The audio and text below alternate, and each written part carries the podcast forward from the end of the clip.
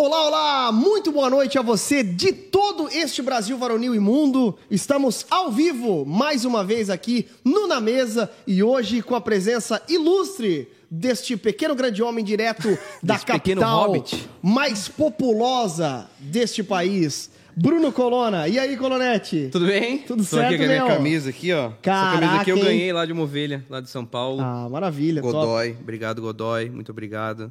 Isso é muito Ah, bom estar aqui. É a camiseta do Senhor dos Anéis. Senhor dos Anéis. É o mapa da Terra-média. da Terra-média, Olha, aí olha que só. legal. Que maravilha, Lindo, hein? Caraca, e as tatuagens também são da Terra-média Ah, ou eu não? tenho, cara. Sério? Eu tenho, eu tenho essa aqui, Tem até, me... Ô, Heavy, tem até medo das tatuagens do Bruno, isso né? O que, que é isso aí da Terra-média, velho? Esse aqui é uma marca que o Gandalf faz na porta do Bilbo Baggins. Caraca, Olha. hein? Então hoje nós temos eu aí tenho um... outra, mas é na minha perna aqui, fica meio... Na Não, virilha. tu tem outra. Não, tu tem na virilha. É aqui, ó. É aqui, ó. Ó. ó. Ei, mas tu... Ó, caraca. Os portões Ei, de mas tu tem outra que é muito top aqui, mano. Não, essa aqui não dá pra mostrar. o, o horário não permite essa. Os guris antes de converter eram terrível, mesmo. Pastor Lipão, boa noite pra você, meu caro. Boa noite, meu querido amigo Geiseriel. Bom demais. Feliz? Feliz demais, cara. A gente teve uma imersão, né? Pô, Pastores foi muito aí verdade, essa foi semana maravilhoso. Foi O que que é uma imersão, Maravilhoso. Imersão da Dura é uma mentoria para pastores e líderes, pastores e líderes esparramados aí Brasil e mundo afora, muitas vezes são muito solitários, desassistidos, por conta desse fenômeno do desvencilhamento aí das denominações históricas, enfim. Tem muitas comunidades independentes e pastores isolados que acabam não tendo uma rede de apoio, de suporte e tudo mais. E o Imersão, ele é um descontentamento com isso e uma forma de servir esses irmãos preciosos de diversas denominações que precisam de apoio. né? Inclusive, tivemos aqui irmãos tal, gente Ana, da Metodista Wesleyana, Quadrangular, enfim, diversas denominações que estiveram aqui durante três dias recebendo muito conteúdo daquilo que fazemos como igreja para poder fortalecê-los. Inclusive, já é, estabelecemos aí a data do imersão de 2023, porque Ó, muita olha aí. gente duvidou que seria bom a imersão, acabou não vindo, e aí depois acompanhando stories e tudo mais, falou, nossa, por que, que eu perdi? Eu tinha que ter me organizado e tal. Então, desde já, Já lançou? fica aqui a, a, o convite para você, pastor e líder, não perder o imersão de 2023, que vai acontecer dia 31, dia 1 e dia 2 de, 30, 31 e 1. de outubro para novembro, né? Isso. Isso aí. 30, 31 e 1. É, Caraca, novembro. já tá. Estamos adiantados, né? Inclusive, tanto no perfil da Onda Dura, quanto no meu perfil pessoal lá, arroba Pastor Lipão, lá nos stories já tem uma pré-inscrição para líderes que quiserem fazer parte. Uhum. Lembrando que é vaga limitadíssima. Então, desde já, fica aqui o convite e encorajamento para pastores e líderes E é, participarem. e é bem legal, né, Heavy? Porque acontece aqui no nosso prédio, a gente acaba aí dando um, um tour pelo prédio, conhecendo todos É demais, as- a- cara. o que acontece aqui. A gente, como a gente falou, né, a gente abriu o jogo mesmo sobre tudo, questões é, administrativas, financeiras, ministérios, visão, teologia. Foi bem legal, foi bem Culto, bacana mesmo. grupo Muito legal, pequeno, foi muito discipulado. Muita gente tem dúvidas sobre discipulado. Muito Teve bom, muito aula bom. sobre isso. É muito legal, muito Bacana. legal mesmo. É precioso demais. Eu, como pastor, É. olho para isso e falo: nossa, como, como acresce no ministério, numa igreja, Uhum. aquilo que a gente partilhou nesses dias aí. Top. E fora que o café também tava muito gostoso. É um verdade. bolinho de chuva maravilhoso. Aquele coraçãozinho de, de queijo com goiabada. Top, cara. Nossa. Meu, esse era top. Nossa. Tava bom. Esse croissant de queijo com goi- Marcou goiabada era do, era do céu. Era do Ganhou céu. meu Ano que vem vai ter. Larissa Emília Estrada. Alô, alô. Tá com o povo de casa hoje ou não tá? Eu sempre estou Eita, Glória. Mais do que nunca, amigo. mais do que nunca. É, gente, é o seguinte. Para vocês que estão aí no chat, você caiu de paraquedas, vou explicar aqui para vocês. Você pode interagir com a gente, mandando perguntas, comentários. Perguntem bastante coisa pro Geise. Ele Isso, entende pode mandar. tudo. Senhor dos Anéis é com o pai. É, não, mas pra isso que a gente trouxe especialista. Especialista. Especialista. Né? É, mas é isso. E eu quero aproveitar, gente, vocês que estão aí no chat, é, fecha ali o xizinho do chat. Isso aí, vai né? ali no curtizinho. Vai lá, curte lá, Bruno. Curte lá, Nossa, todo agora. mundo da mesa Não, e todo Bruno- mundo de casa. Bruno. Porque isso né, leva o nosso vídeo aí para mais pessoas, dá É uma verdade. engajada aí. Então dá essa colaborada com a gente, curte E sejam felizes, E gente. dá, Amém. e Sejam também dá felizes. sua contribuição financeira aí, gente. É verdade, é, É, verdade, é verdade. Você aí, que está aí no nosso chat, Por além de curtir para os algoritmos levar para mais longe, você tem a oportunidade de abençoar este programa todas as Aleluia. semanas. Amém? Não estou aqui com o Bibo, que é apelativo em relação à teologia da prosperidade, mas o Bibo ele faz um Ele pé tem de- uma quedinha, ele tem um e pezinho. Ele Ele pede, tem- pede, Pé pede. tudo. fundo e tal. Cara, queria convidar você aí na sua casa. Não, mas você quiser contribuir com esse programa, é, você tem ali no, no cantinho também do Superchat um cifrãozinho que você clica em cima e pode também contribuir com o Superchat. Inclusive, fica grifado o seu comentário, o seu coisa, e você pode até mandar uma dúvida, uma pergunta, um comentário junto pergunta. com o Superchat. Olha É que bacana. Beleza? De- deixa o Bruno fazer o apelo ali, ó, pra, pro superchat. Faz o apelo aí então, Bruno. Já que ele tá na cadeira do Bibo. É. Essa Bruno, cadeira aqui tem peso, mano. Tem Essa cadeira aqui peso, tem peso. Bruno, Pessoal. representa aí e constrange o pessoal de casa pra Baixe sua contribuir. cabeça, feche seus olhos. Meus irmãos, por favor, contribuam financeiramente para que esse canal possa continuar avançando, entregando o melhor para você, com melhor qualidade, pregando o evangelho por toda a nação. Por isso a sua contribuição é importante, é muito mais do que o dinheiro. São vidas. Nossa. Tá bom? Foi bom, É. foi bom. Mais ou menos. Foi Mais ou menos, É que eu não preparei a palavra. Mas legal, legal. É Mas isso, tá bom. gente. Então, se você quiser contribuir, vai lembrar, não tire da sua igreja local, mas se tá sobrando, manda ver aí. Amém? Se não tiver, também. Se não tiver, aleluia. Mas, gente, é, hoje, antes da gente rodar a nossa vinheta, nós temos uma notícia muito triste para dar, que todo mundo já sabe, mas a gente vai apresentar até um pouquinho antes da gente rodar a nossa Ou não, vinheta. né? Tem pessoas que não são muito É informadas. verdade, que não são muito Verdade. informadas. Faz sentido. Que esperam na mesa para ser aí. Exatamente, porque o seu telejornal É, está muito enviesado. É. Aí eles procuram um produto aí de, de imparcialidade, enfim.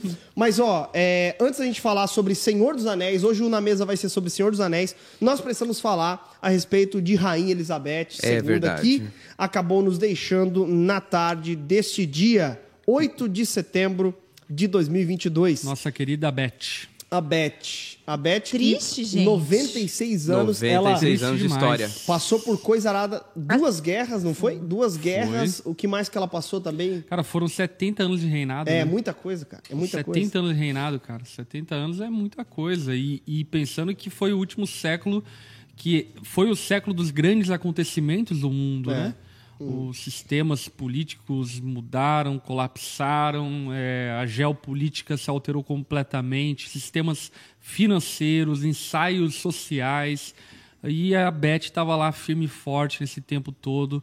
E é muito legal, inclusive, a biografia dela que mostra uma mulher extremamente idônea, uma mulher guerreira, uma mulher que protegia a casa, a família dela, mostra as virtudes de uma cristã, ela como chefe também da igreja anglicana e como alguém convertida a Jesus, que é demonstrada ali no episódio, principalmente do diálogo dela com Billy Graham.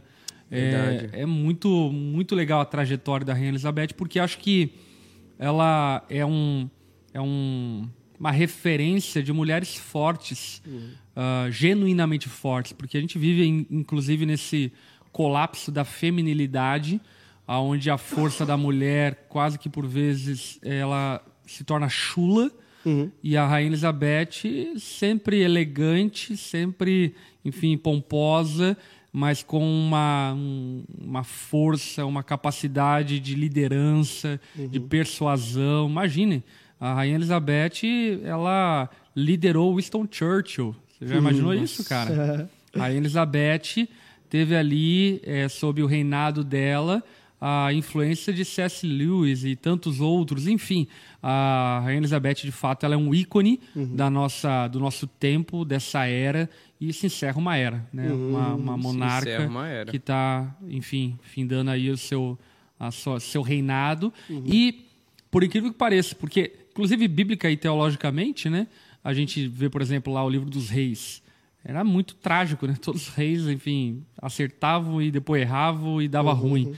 E é, é legal a gente ver uma mulher com 96 anos de idade, obviamente que tem erros, enfim, acertos, mas sobretudo o que sobra é uma boa biografia. Alguém idônea que foi fiel ao seu país, humilde, Muito legal. que, que serviu a pátria dela com, com, com muito desprendimento, zelo e tudo mais. Tô Enfim. até com vontade de assistir The Crown. The É. Crown. É, eu Olha também, aí. eu também fiquei com vontade Eu de nunca assistir. assisti. Não? Eu nunca assisti também. A gente assistiu até onde, Eu amor? tava, eu tava assistindo Robert. É. eu tô assistindo o Senhor dos Nesse momento eu tava assistindo O Senhor dos Anéis, a trilogia, que eu já assisti umas 4, 5 Não, já vezes, assisti. Eu já A assisti gente assistiu até. ah, todas as temporadas. Não, é que saiu agora, acho que nova. Não, Não, não, eu tava pra assistiu a sair. nova também. The Crown. Todas, todas as temporadas. Ah, é E muito é, legal. É, é emocionante Agora tá- tá partes, pra né? sair, na A morte da verdade. Lady Di. É. Diz que a família real não curtiu muito, né? A, a- a- a abordagem né, da série e tal. Ah, porque tinha toda uma propaganda. Uma propaganda da família real ali, né? É, e de E- certa forma mostra e algumas fraquezas coisa, e pecados ali da família, Abriu né? muita coisa que, enfim, né? Eles são, eles são, eles precisam A manter fonte uma deles, imagem, qual que né? era? A Exato. fonte pra produzir a série? Eu não sei, cara. Porque, sei. pô, tem que ter informação Sim. Quem privilegiada. que hein? foi? É, que foi? Quem Alguém que falou fez? sobre ser fa- da família, né? Os familiares, alguns familiares terem trazido essas Participado. informações. É. Mas, enfim, o que fica mesmo. é- E, e um legado, né, pastor? Aqui, a gente, se tratando da morte da, da Rainha Elizabeth, é, o que fica é, é para nós, enquanto cristãos, é refletir a respeito da morte, né? Eu acho que não tem como a morte de uma celebridade, como a gente viu há pouco também do próprio Jô Soares, né? Fica. é, é, vem à baila, né, esse assunto da morte. Pastor, para um cristão e para alguém que não crê em Cristo, existe um abismo gigante na perspectiva a respeito do fim da vida terrena, né? Sem sombra de dúvida. A nossa fé, a fé cristã, ela, sobretudo, trata de coisas transcendentes. A fé cristã, ela não ancora a esperança nessa vida. Aliás, o apóstolo Paulo mesmo é bem veemente em falar que aquele que tem esperança só nessa vida é miserável. É, se a gente tem esperança para Cristo, em Cristo, só para ter um casamento melhor, uma profissão melhor, a gente não entendeu nada a respeito de quem é Cristo. Ah, em Cristo a gente tem esperança da vida eterna, da ressurreição dos mortos. E Rainha Elizabeth, pelo que tudo indica, a partir do testemunho público dela e das falas dela mesma, ela tem uma fala que ela diz: Jesus é o rei que ela servia e ela era grata por sua fidelidade, ah, numa biografia dela. Então, a Rainha Elizabeth, pelo que tudo indica, ela vai experimentar a ressurreição dos mortos no dia em que Cristo voltar para estabelecer em plenitude o seu reino entre os homens, como a palavra mesmo declara. E a ressurreição dos mortos, ela é uma ressurreição é, total e plena, né? Na verdade, a, a, a nossa vida aqui, o nosso corpo, como Paulo vai dizer, ele é uma semente do, do verdadeiro corpo, do corpo celestial. E o que Paulo está querendo dizer é que uma semente, ainda que ela tenha um potencial, ela não se parece ou ela é apenas um, um percentual ínfimo acerca daquilo que nos é reservado. Ah, aquele que crê em Jesus irá frutificar, irá geminar em um corpo de glória eterna como o de Cristo e viverá eternamente com o Senhor. Portanto, quando encaramos a morte enquanto cristãos, temos que lembrar que a morte para nós, na verdade, é só uma pessá, só uma passagem. Porque a gente está indo para a nossa verdadeira pátria celestial, em É corpos ressurretos, vivendo para sempre na presença de Deus. Perfeito. Amém. Então fica aí a nossa esperança, né, Bruno?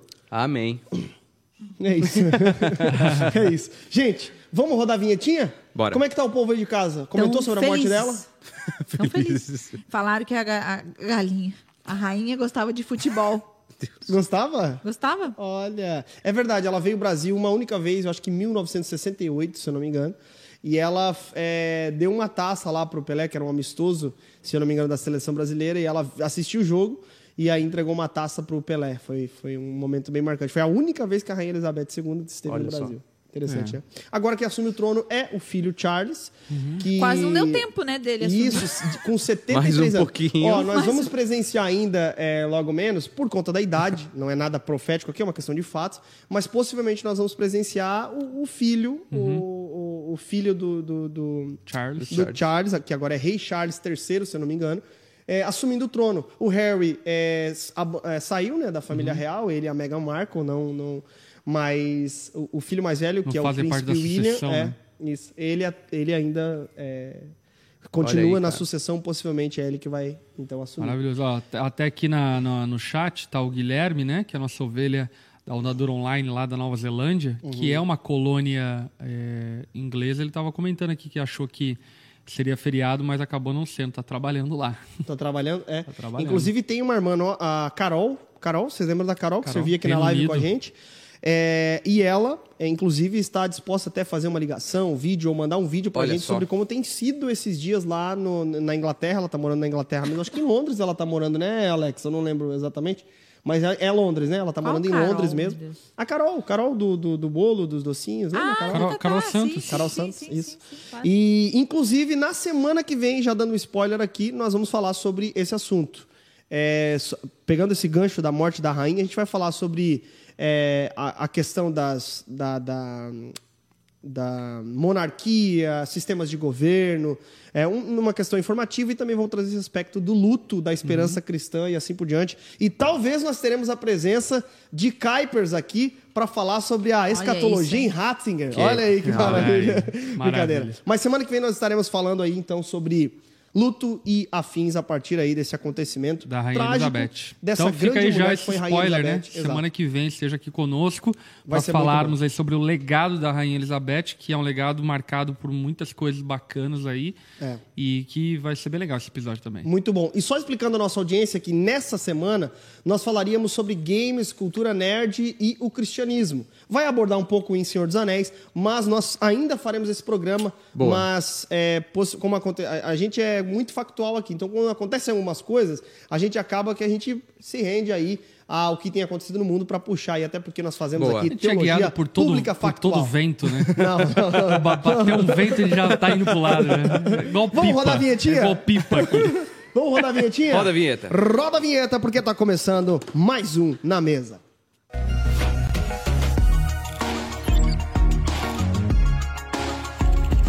É isso aí.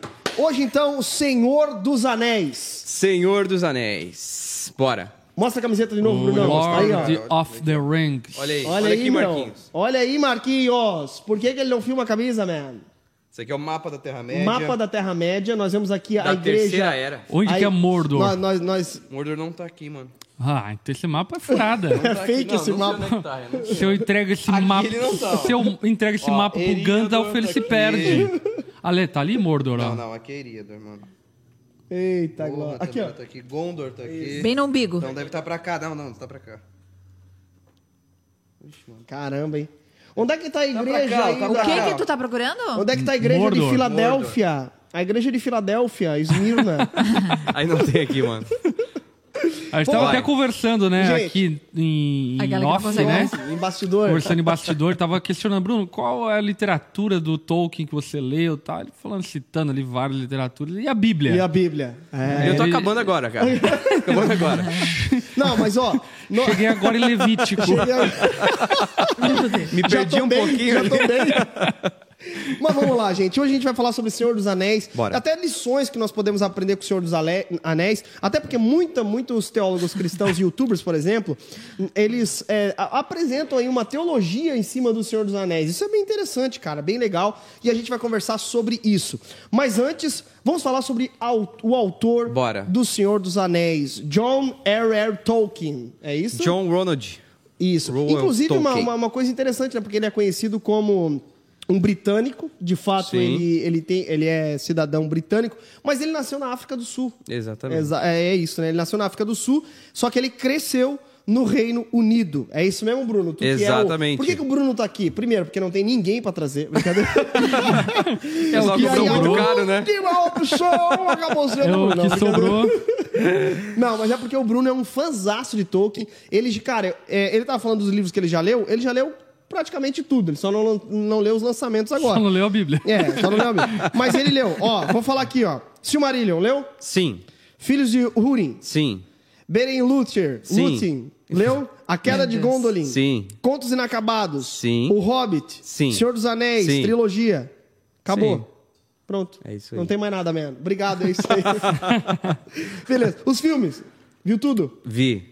Todos? Todos, Hobbit Hobbit e e Senhor dos Anéis. Você viu o livro da biografia do Tolkien? Eu tenho, eu não li ainda. Eu ganhei cara de aniversário. Não li ainda. Inclusive, tu tem algumas relíquias que ao longo do programa tu vai É. falar. Eita, glória. E não Tem. pode descobrir o endereço do Nuno que o pessoal de São Paulo vai lá e... Mas vamos lá. Não, não né, impressa, pessoal da- Não da- impressa, não. Eu Da- assisti o documentário é- é populoso, do Tolkien, né? É, que foi lançado lá pelo Brasil Paralelo. Interessante. Que narra lá a Ah, amizade muito dele bom, com o cara. Ah, é verdade, Lewis. teve Muito esse bom, episódio, muito né? bom. Bem legal. É, esse documentário do Brasil Paralelo é muito bom, cara. Muito legal mesmo. A gostei. Ali dois. é um grande especialista. É mesmo? Com certeza. Quem é o pode, cara? pode ler sem medo. Não lembro o nome dele, mano. Mas ele é um especialista em É. Tolkien. Tem, tem vários ali, né, Caraca, que que comentam, legal. né? O Brasil Paralelo tem feito um trabalho massa, hein? Legal, né? Sobre educação, história da Sim, educação. muito top. bom. Mas vamos lá.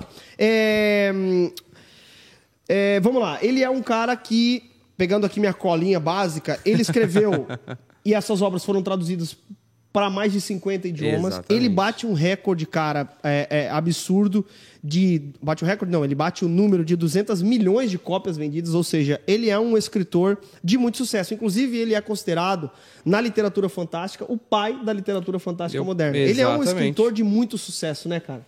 Sim, o Tolkien, cara. Tolkien, ele, ele nasceu na África do Sul, mas era, né, no- naquele momento, naquele contexto histórico, a, a África do Sul, ela era, ela era, ela era Uma colônia, conduzida, né? é, colônia da, da Inglaterra, Da Inglaterra. né? Por isso, o, o pai dele era médico, acabou morrendo, eles voltaram para a Inglaterra.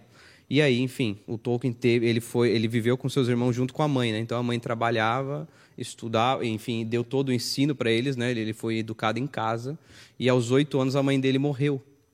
Então ele foi criado por um padre, por um padre onde ele foi, onde ele foi então é, introduzido na fé, na fé católica, né? Ele, era- ele era um católico.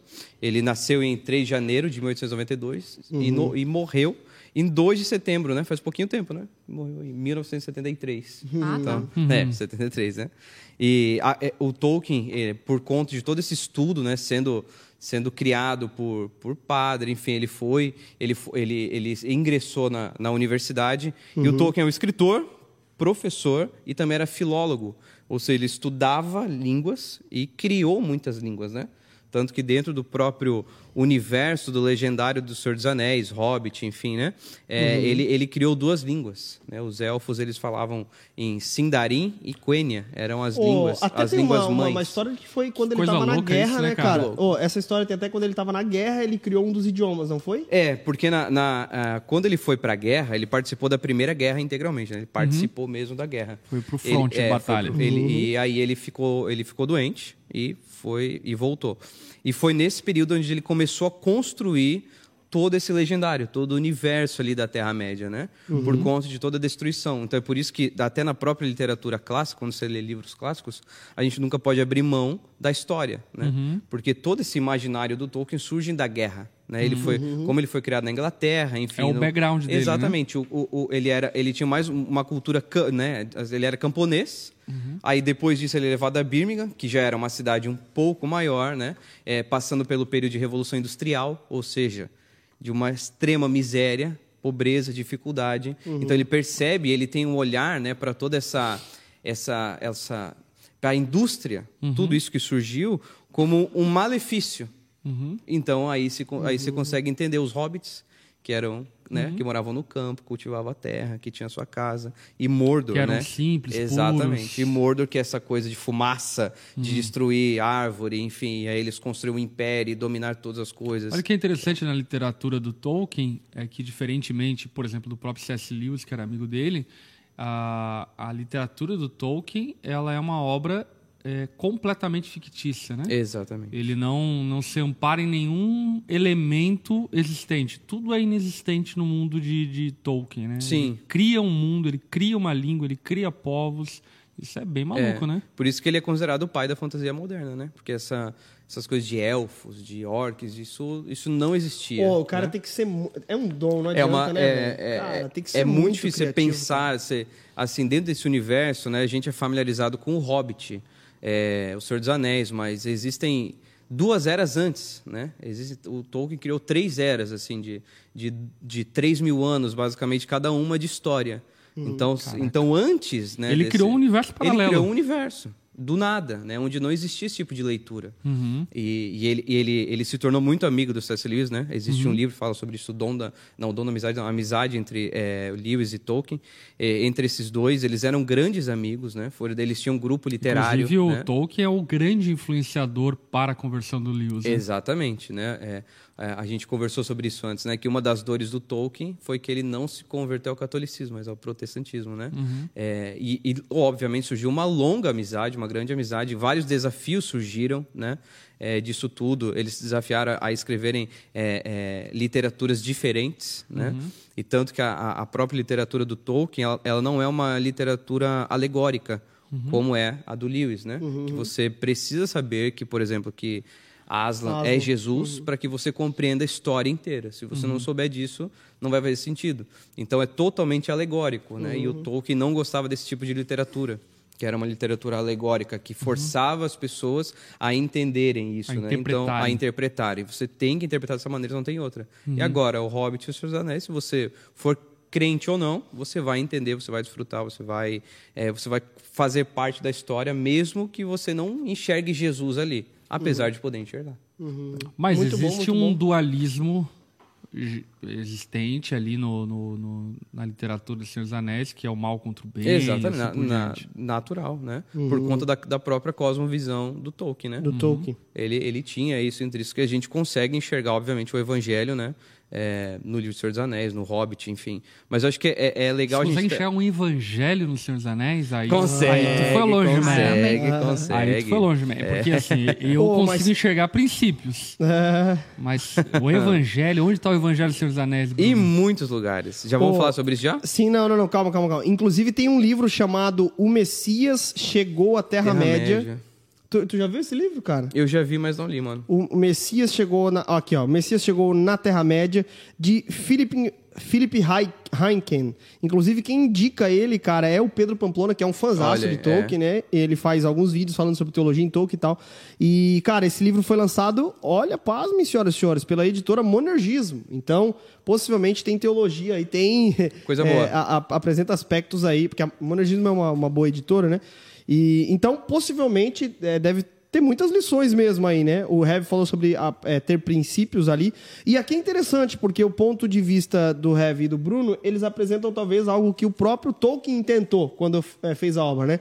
O que, que, que, que ele argumenta em algumas biografias? Que ele não teve a intenção de fazer dessa forma, Sim. como sendo, mas naturalmente a sua cosmovisão cristã estava presente. Então, Exatamente. naturalmente.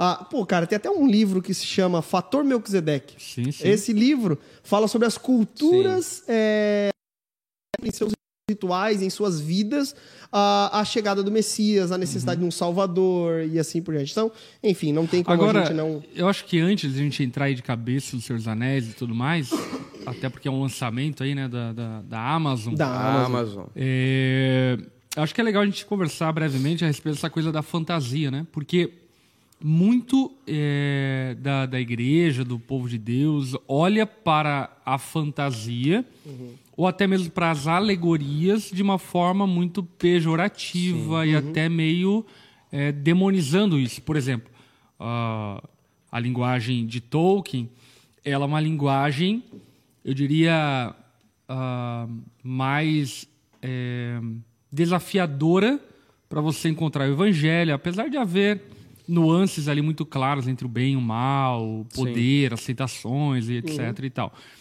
Mas, por exemplo, a linguagem de Lewis, ela é evidente, né? Tipo assim, se você conhece a Bíblia, você assistiu o filme, você fala, Exatamente. cara, isso aqui é a história de Jesus, ainda que Lewis, ele insistia em dizer que não, né? Que era uma história qualquer. Mas, evidentemente, está tá en- entranhado na literatura eh, de Crônicas de Nárnia a, a palavra de Deus, o evangelho, a redenção, a salvação, e etc e tal. Ah, mas, mesmo assim, os crentes olham para isso com muitas barreiras, com muita dificuldade, e aí vai para outros, né, como por exemplo o próprio Harry Potter e assim por diante. Existe essa cultura de demonizar Sim. a fantasia. É. Até, até, por exemplo, pegando esse gancho que o Heavy tá falando ali, é bem real isso, Heavy. Por exemplo, eu fui criado onde a fantasia, por assim dizer, era tudo era do diabo, tudo era pecado. Então, por exemplo, eu sou um cara que até hoje tá usando o verbo que o pastor Lipão usa de vez em quando, que a gente procura no dicionário e não encontra, encralacado, que representa muito bem isso que a gente quer dizer mesmo, mas tá encralacado na gente, em mim, né, nesse sentido. É, essa parada de, cara, não consigo assistir, entendeu? Tipo assim, eu acho que eu passei do time. Algumas, Uhum. Alguns, os próprios fãs de Harry Potter falam que, cara, se tu não pegou a vibe ali de ter assistido, realmente fica um pouco mais infantil tal. Diferentemente de Senhor dos Anéis, né? Sim. Que, que, que não é tão infantilizado, dá para um adulto assistir de boa tal. Mas eles falaram que eu perdi o time. E eu perdi o time justamente por conta dessa cultura. De que, cara, tudo é do diabo, é, não pode e tal, tudo mais. Até a galera me zoa, assim, às vezes o pastor Lipão já respondeu na caixinha de perguntas falando, ah, não é do diabo. E eu brinco com as pessoas aqui de bastidores que é do diabo, que não, não deve assistir, que é pecado e tal. E, obviamente é uma brincadeira, eu não acho que é pecado, obviamente que não. Anda ali, só não vai assistir. Mas. só, não vai, só não vai entrar lá em casa, entendeu? Essa maldição mágica. Mas. Mas, é, de fato, fica é, na gente mesmo essa coisa de que é do diabo e tudo mais. Só que crescendo, percebendo algumas coisas, e até tem um livro, cara, que eu li há um tempo que se chama O Pastor como Teólogo Público. Ele fala da importância do pastor consumir cultura pop, consumir essas coisas. O Claro, Kevin Van. Hooser, a- a- muito assertivo. Ele fala, cara, pra tu ilustrar a tua pregação, pra tu conversar Exatamente. com a galera. Eu sou um pastor de jovem e adolescentes aqui na Onda Dura Joinville. Imagina, cara, eu preciso saber dessas coisas. Eu preciso ter contato com, essa, com esse mundo, né, cara? Senão, de fato, eu vou ficar por fora, enfim. É porque, Então, na verdade, a cultura do nosso tempo, Até é uma ela... maldição hereditária. Mas a- a- é, Nós que, não cremos nisso. é que a cultura do nosso tempo, ela, ela traduz ah, o pensamento do nosso tempo. Por exemplo, que é o que o Bruno estava falando anteriormente. Se você ler é, Senhor dos Anéis, ler é. Crônicas de Nárnia, sem compreender que era um período de guerras, de interguerras, de ditaduras e de testes sociais, você empobrece a literatura. Exatamente. Porque a, a fantasia de Tolkien e de, de, de Lewis fala muito sobre esperança, sobre triunfo Isso. a respeito do mal. Tanto é que existe uma luta, e o, o documentário Brasil Paralelo traz isso muito à tona, é, inclusive é o, o tema do documentário, que ele vai tratar do Chester, Chesterton, Tolkien e Lewis, né? E, e o nome do documentário é A Luta pelo Imaginário do Ocidente. Porque a influência marxista, dialética, estava influenciando o imaginário por outros escritores. E Tolkien, Lewis, Chesterton vem como uma, res- uma contrarresposta contra-resposta. a- em relação a essa destruição da moralidade, essa destruição dos valores judaico-cristãos, ainda que em forma de fantasia e literatura é, alegórica e tudo mais, né? É interessante, né, cara? Sempre quando é, a igreja se posiciona com boas coisas, eu acho que o mundo tem a ganhar muito, né, velho? Até uma parada, cara, que eu tenho refletido muito ultimamente e que eu quero refletir ainda mais, um pouco mais amadurecido, mas é sobre a teologia da reação. Teologia de como nós reagimos às situações, às coisas e assim por diante. Exemplo, como a igreja reage à situação política, como a igreja deve reagir diante é, de uma afronta, diante. E trabalhar essa, enfim, uma coisa que eu Quer tenho ver, ó? pensado, trabalhar a ideia de reações na Bíblia, é reações legal. diante da história. Isso é muito legal, cara, porque eu não sei se você sabe, mas o cristianismo puro e simples do Lewis, que é um clássico Sim. de teologia cristã, é fenomenal. É, cristianismo puro e simples, no sentido de uma boa teologia popular, atingível pelo povo, alegórica e assim por diante. É, o cristianismo puro e simples, ele é um contrato com a BBC da Inglaterra durante o período de bombardeio de Londres, que ele foi contratado pela BBC para levar esperança para o povo. E aí ele faz diversas palestras na rádio, que se transformou depois no livro Cristianismo Puro e Simples. Olha que legal. Uma E era reação. um meio de comunicação em massa, né? Total. Exatamente. E, era uma rea- e olha que reação, né? Com o evangelho puro e simples. Nárnia, Nárnia é uma reação à Segunda Guerra Mundial. Tanto é que o, o primeiro. O primeiro. Primeiro livro de, de Nárnia, O Leão, o Feiticeiro e o Guarda-Roupa, não é o primeiro, né? Eu não vou lembrar. Mas Aí- é o primeiro é minha filme. área. Eu só não sei se é o primeiro livro. Da minha Na minha especialização. especialidade. Não sei se é o primeiro, falou sobre isso. primeiro livro, mas é o primeiro filme. Mas hum, é justamente nesse paralelo ali entre o bombardeio de Londres, e as crianças vão se, se esconder no interior, e aí lá no interior tem um guarda-roupa, que elas entram num mundo é, imaginário, alegórico, uma fantasia de um mundo melhor, onde eles podem lutar e assim por diante, que é toda um- uma sinalização de esperança para aquele tempo que a Inglaterra estava padecendo, sofrendo. Mas isso, isso se encaixa nesse, nesse universo do, do Tolkien, né? Por exemplo, essa, essa imagem lúdica, ela, ela tem como finalidade o esse ensino pedagógico da vida, né? A literatura clássica traz isso muito à tona, esses valores, por exemplo, o valor, o valor cristão está muito inserido nisso, né? O livro do Hobbit, ele tem como subtítulo lá e cá outra vez, né? No sentido de que ele vai, mas ele volta. De que existe um propósito. Nós vamos à guerra, mas nós também vamos voltar. Eu vou voltar para casa. Eu tenho uma família. Eu tenho um lar. Eu tenho uma tradição para preservar. raiz, eu tenho uma raiz. Pô, então, por isso que ele, o ele- Hobbit. ele- É. o Hobbit ele mano, sai desse lugar gente- seguro, né? Ele, ele, ele, ele, ele tem essa característica meio burguês, assim, o Hobbit, né? Porque ele Uhum. tem as coisinhas dele, ele ama tudo que ele tem, os pratinhos, garfinho, tudo isso. De repente o Gandalf faz essa marca nele, na porta, Uhum. e aí chega um monte de, de- da raça dos anões. Uhum. Chegam e eles destroem a casa inteira. Destrói a casa inteira, eles quebram toda a casa. Tudo aquilo que ele considerava tão importante, que era a vida dele girava em torno daquela casa, de tudo que ele tinha, tudo aquilo é quebrado. E ele fica louco com aquilo. Uhum. Até que ele percebe que ele foi chamado para algo muito maior do que ele nunca esperava. Porque Uma a vida missão, dele né? girava em torno daquilo. Ele recebe essa missão. De ir lá, né? é, até nesse momento ele não tinha conhecido, não tinha conhecimento do anel ainda, né? E na história vai, vai ter, mas ele tem que ir lá e resgatar uma joia que está com o dragão, com o Smaug, né? Que é o dragão naquele momento. E voltar. Só que isso para ele era impossível, né? Mas o que conduzia ele ao longo da história, enquanto ele tá, eles estão indo até lá, ele, a- a- o livro, o Tolkien relata o sentimento que o Bilbo tinha. Que ele sempre lembrava das coisas de casa. Eu tô aqui, mas eu sempre lembro das minhas coisas. Estou aqui, mas E- e o ai, filme como é era muito bom legal na minha nisso, né? casa. Que- Ah, como era... E ele vai até que ele consegue, né? Eles conseguem, enfim, tem aquela batalha, toda a história lá. Ele volta para casa. E ele escreve, né? E é quando ele começa a escrever o livro. Quem escreve o livro do E Hobbit também é onde surge é aquela o música, né? Bilbo. Me leva pra cá. Deu, deu, deu, deu. Deu, chega, chega. o cara- eu tava, com- o cara eu tá- tava construindo aqui, ó. O cara tá fazendo Eu ensaio literário ali eu e tu vem com mas- essa, Gezeriel. Ô, gente.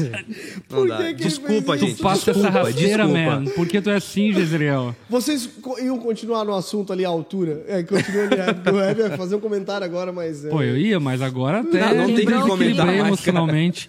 Mas deixa eu perguntar mais. pra quem tá em casa aí. é, quem já assistiu e leu as literaturas aí de Tolkien? Manda aí. Quem já assistiu a trilogia do Senhor dos Anéis e quem tá acompanhando agora na E Amazon se tem também. alguma, né? alguma dúvida também em relação à teologia e, e- e- e Senhor dos Anéis, acho que é, É. legal. Ô, ô, Bruno. Meu é, Deus. As Ai, pessoas perguntaram aqui, ó. por que que tu fez isso com o Senhor dos Anéis. né? O Guilherme tá falando que lá na Nova Zelândia tem uma tour onde foi gravado o Hobbit e o Senhor dos Anéis. Nossa. Isso que é fantástico. E tu iria se emocionar se tu estivesse lá. Que Pede pra legal, me levar. Ó, escorreu Bruno, uma me lágrima, leva escorreu pra- uma lágrima. Me leva pra Nova Zelândia. Né? Ó, ó, gente, então... Meu Deus. É, eu acho que hum, o Senhor dos Anéis, então, ele tem muito a nos ensinar. Agora, essa questão da fantasia, eu acho que é bem isso. A gente não pode demonizar, até porque faz parte. E outra, é, o Bibo até comenta isso é, a- alguns programas, quando a gente entra em alguma, algumas coisas nesse sentido, de cultura pop e tal, tudo Aham. mais, que a Bíblia é recheada de histórias, Exato. né? De histórias fan- Aí- fantásticas, não, né? Aí veio o liberalismo teológico. É, não, não, fantásticas não. Eu sei Histórias onde tu quer chegar. Eu sei onde quer chegar. literais. Aquela história de Jesus passagem. andando sobre as águas. É, meu Deus. É, é liberal, meu, meu Deus. Mas o, o o ponto é, não, histórias Tome reais. cuidado com aquilo que você vai dizer a partir daqui, É, histórias reais e literais, diga-se de passagem. É, mas eu acho que isso é bem importante, assim, né? Pra gente, é, de fato, não, não demonizar coisas E outras que não é alegóricas. que não- Parábolas são alegóricas. Exato, parábolas que são importantes para trazer lições ainda maiores. Né? Então acho que a gente pode retirar lições ainda maiores Não, de uma e- simples e- fantasia. E a, a né? própria, o próprio, a própria vida devocional, o ensino, da nossa, o discipulado com as nossas crianças, na maioria das vezes ele acontece de forma lúdica. Meu, top, mano. Então... Então- tu quer dizer que tu não lê a Bíblia com os teus filhos e tu. Não, Brincadeira. mas que mu- muitas vezes, a, a- a maioria das vezes, nós ensinamos as crianças sempre de forma lúdica. É verdade, né? é verdade. Então a importância que nós temos, né? e, e a gente, quando vai amadurecendo Tu ou envelhecendo, na verdade, leio. Que legal. leio. O Daniel assistiu os três, já os três Senhor dos Anéis Que comigo, massa, os três mano, tá filmes. melhor que eu. ele gosta, ele gosta mesmo, Que cara. massa. O Josh E- assistiu o Poderoso Chefão comigo. Olha aí, tá bom, tá bom também. É legal também, Tudo né? bonito bordado. Não, o Jorge chegou aquele terno no último coisa com um lencinho vermelho aqui e uma rosa. Ou é o Roberto Carlos ou é o. Né? Mandando matar todo mundo. Mas que legal, barco. cara. Que legal. Muito bom. Ah, vamos entrar, vamos entrar. vamos entrar agora na, na, na Não, mas questão vamos chegar das... só a um consenso final aqui a Vai. respeito da Vamos lá. fantasia, que a fantasia ela é um meio é, didático para poder Uhum. ensinar virtudes, princípios ou até para interter. Uhum. E que tem o seu valor, é um gênero literário fantástico, literalmente. Literalmente. Uhum. E, e acho que faz muito parte ah, da criação do imaginário, da criação ah, da criatividade, sabe? De as crianças transcenderem. Eu acho que o literalismo ele é perigoso às vezes, ele é muito nocivo, porque existe uma realidade transcendental e que é maravilhoso a gente imaginar. É maravilhoso, por exemplo, a gente fantasiar o céu, ainda que a gente não possa fazer Sim. afirmações categóricas, é importante a gente imaginar. A imaginação ela traz esperança, a imaginação gera expectativas, assim por diante. Então, eu acho que ah, uma criança que ela ela tá desvencilhada da fantasia, ela perde muito na, na- no crescimento da capacidade criativa, imaginativa e tudo mais. Uhum. Muito bom, perfeito, Então fica aqui perfeito. minha- meu apoio à fantasia. Acerca do Harry Potter, que acho que é uma dúvida que por vezes as pessoas têm, é, o gênero não tem nenhum problema. Agora, eu particularmente não assisti Harry Potter. Eu não, não Enfim, posso assistir, nunca me né? Quem interessei. assiste Senhor dos Anéis não assiste Harry Potter, né? É, Não tem uma pode. tretinha, é, né? não, não pode. E não quem pode. Ah, não assiste Harry assiste, Potter É não coisa de assiste criança, né? Harry Potter é coisa de criança, é coisa de adolescente. Pô, agora sim, mano. Agora eu já sou, senhor, eu sou Team Senhor dos Anéis, então, de lei. Ô, Eu, eu particularmente não assisti. Ai, fica É, até em paz. Então, Sabia que o meu pecando. pastor não ia. mas eu acho que a gente pode questionar. O Josh já assistiu tudo. Meu Ah, Pronto. Aí acho que a gente pode questionar as lições. Eu não sei qual que é o enredo da história do Harry Potter. Eu né? também não faço Então a gente ideia. pode questionar as lições, a cosmovisão que é passada e assim por diante. Mas não o gênero em si. Sim. Eu Acho que esse é o ponto. Mas acho que a- a- uma das coisas, né, de nós ressuscitarmos a literatura clássica é justamente pelos valores que ela carrega, né? Sempre de um guerreiro, Uhum. Boa. de um cavaleiro, Boa, boa. alguém que luta, que volta, que batalha pela sua nação, Uhum. é, enfim, que está disposto a constituir uma família, que tem para onde voltar. Isso é muito rico, né? Para uma criança, ela perceber isso, ela entender isso, ela fala, olha, esse é um valor que não pode ser abandonado, né? Que não pode ser menosprezado. Uhum. Diferente, e, enfim, como nós sentimos falta disso hoje, né? Uhum. Desse tipo de, de literatura. Até esse é um dos argumentos onde muita gente tem questionado a própria série, né? Os Anéis do Poder, enfim, dessa dessa tentativa de corrupção de valores. Enfim, apesar de eu ter gostado muito, né? Tem assistido. Mas tem uma, uma- um... pa- Paga pedágio pro progre- progressismo essa, essa série aí ou não? Então, alguns, né, têm apontado isso como a Galadriel, né? Ela que é a personagem principal assim desse enredo todo. Obviamente, mulher empoderada. É uma mulher empoderada, guerreira, né? Mas no próprio homens? no próprio legendário do Tolkien, ela também é tratada como uma mulher, como uma guerreira, enfim, ela participou de fato de várias guerras, de vários momentos, enfim, de várias eras, né? Ela era Uhum. uma elfa, então assim, ela ela tinha, ela tem muitos anos, centenas de anos, ela participou de, de muita coisa. É, mas existe um apelo para isso, né? Agora, isso não interfere na riqueza do, do legendário. Ah, mas eu, poxa, não é tão fiel ao livro. Não, então você tem que ler o livro. Se você quer fidelidade ao texto, leia Pô, o mas livro. espera, né? mas- mas- mas- Assim como, por exemplo, no, quando o- os, os é filmes uma do Peter parada. Jackson foram lançados a respeito do Senhor dos Anéis, muita gente também criticou, falou mal, porque rompia com muitas coisas do que o Tolkien queria que acontecesse. Assim como na série também. Então, você consegue ter alguma base, fala, nossa, olha que legal, né? Você tem uma compreensão, você, visual daquilo que você tinha lido. E outra coisa você fala, cara, tem personagens que não tem no livro, por exemplo. Gr- Muitos personagens ali não existem no livro, não existem no enredo da história. E não há nenhum problema com isso. Ah, mas eu quero, poxa, mas fugiu, né? Então, é exatamente. Então, se você tem esse problema, é melhor você não assistir mesmo, senão você vai se revirar também. Né? Você não vai curtir. não vai mais gostar É, do- não vai gostar. Mas, né, é, é muito bom, vale muito a pena. Acho que vale muito a pena pela imaginação, assim, pela clareza. Ó, a Simone disse assim: assistiu os três filmes quando estreou no cinema. Amei Ó. a história, essa questão do bem sempre prevalecer contra o mal.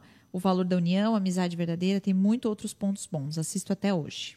Exatamente. E aí o Luiz perguntou assim: ó, é verdade que se não assistir Tolkien é excom- excomungado da, da Dura São Paulo? Verdade, isso é verdade. É um critério. É um né? critério. Tá na confissão de Tá, tá lá na, familiarizando. Coloquei os livros lá. Ô, Bruno, deixa eu só perguntar. Os Anéis de Poder agora Sim, é um escrito de, de Tolkien. de Tolkien. Mas, mas o que, que foi adaptado ali? É, Da onde reti- é, essa história é, originalmente é de um livro dele Isso, exatamente. que foi lançado posterior a Porque a- o que acontece, né? O que, o que nós, o grande público, tínhamos acesso era o Hobbit e o Senhor dos Anéis. Uhum. Mas tudo isso acontece na terceira era desse universo do Tolkien. Uhum. Então já existiam duas eras antes, que for, que agora essa essa acontece, a série acontece na segunda era, que é quando os, os anéis são forjados, né? É, Uhum. Mas, já, em- mas em Silmarillion já não. não, não isso, mas não- o Silmarillion conta a história da primeira, segunda e também da terceira era, Uhum. um pouquinho da terceira era. Então, mas o que eles estão tirando é do Silmarillion? O que eles Isso, estão, Então exatamente. eles criaram uma história a partir Do de- Silmarillion. do Silmarillion. E Ah, os tá. Contos Inacabados, né? O Contos Inacabados vai pegar partes das histórias que não tinham sido terminadas. Uhum. E aí que, né, pedaços que estão sobrando, tanto do Senhor dos Anéis, tal, isso aqui. E esse apêndice aqui, que ninguém sabia disso aqui, tá lá no Contos Inacabados. Uhum. Então, por exemplo, é no Contos Inacabados que fala que Ga- Galadriel ela era uma guerreira. Certo. E, a, e, por exemplo, e a, beleza, o cara que É assiste tipo os os Anéis de apócrifos, Poder. assim. É, tipo isso, tipo isso.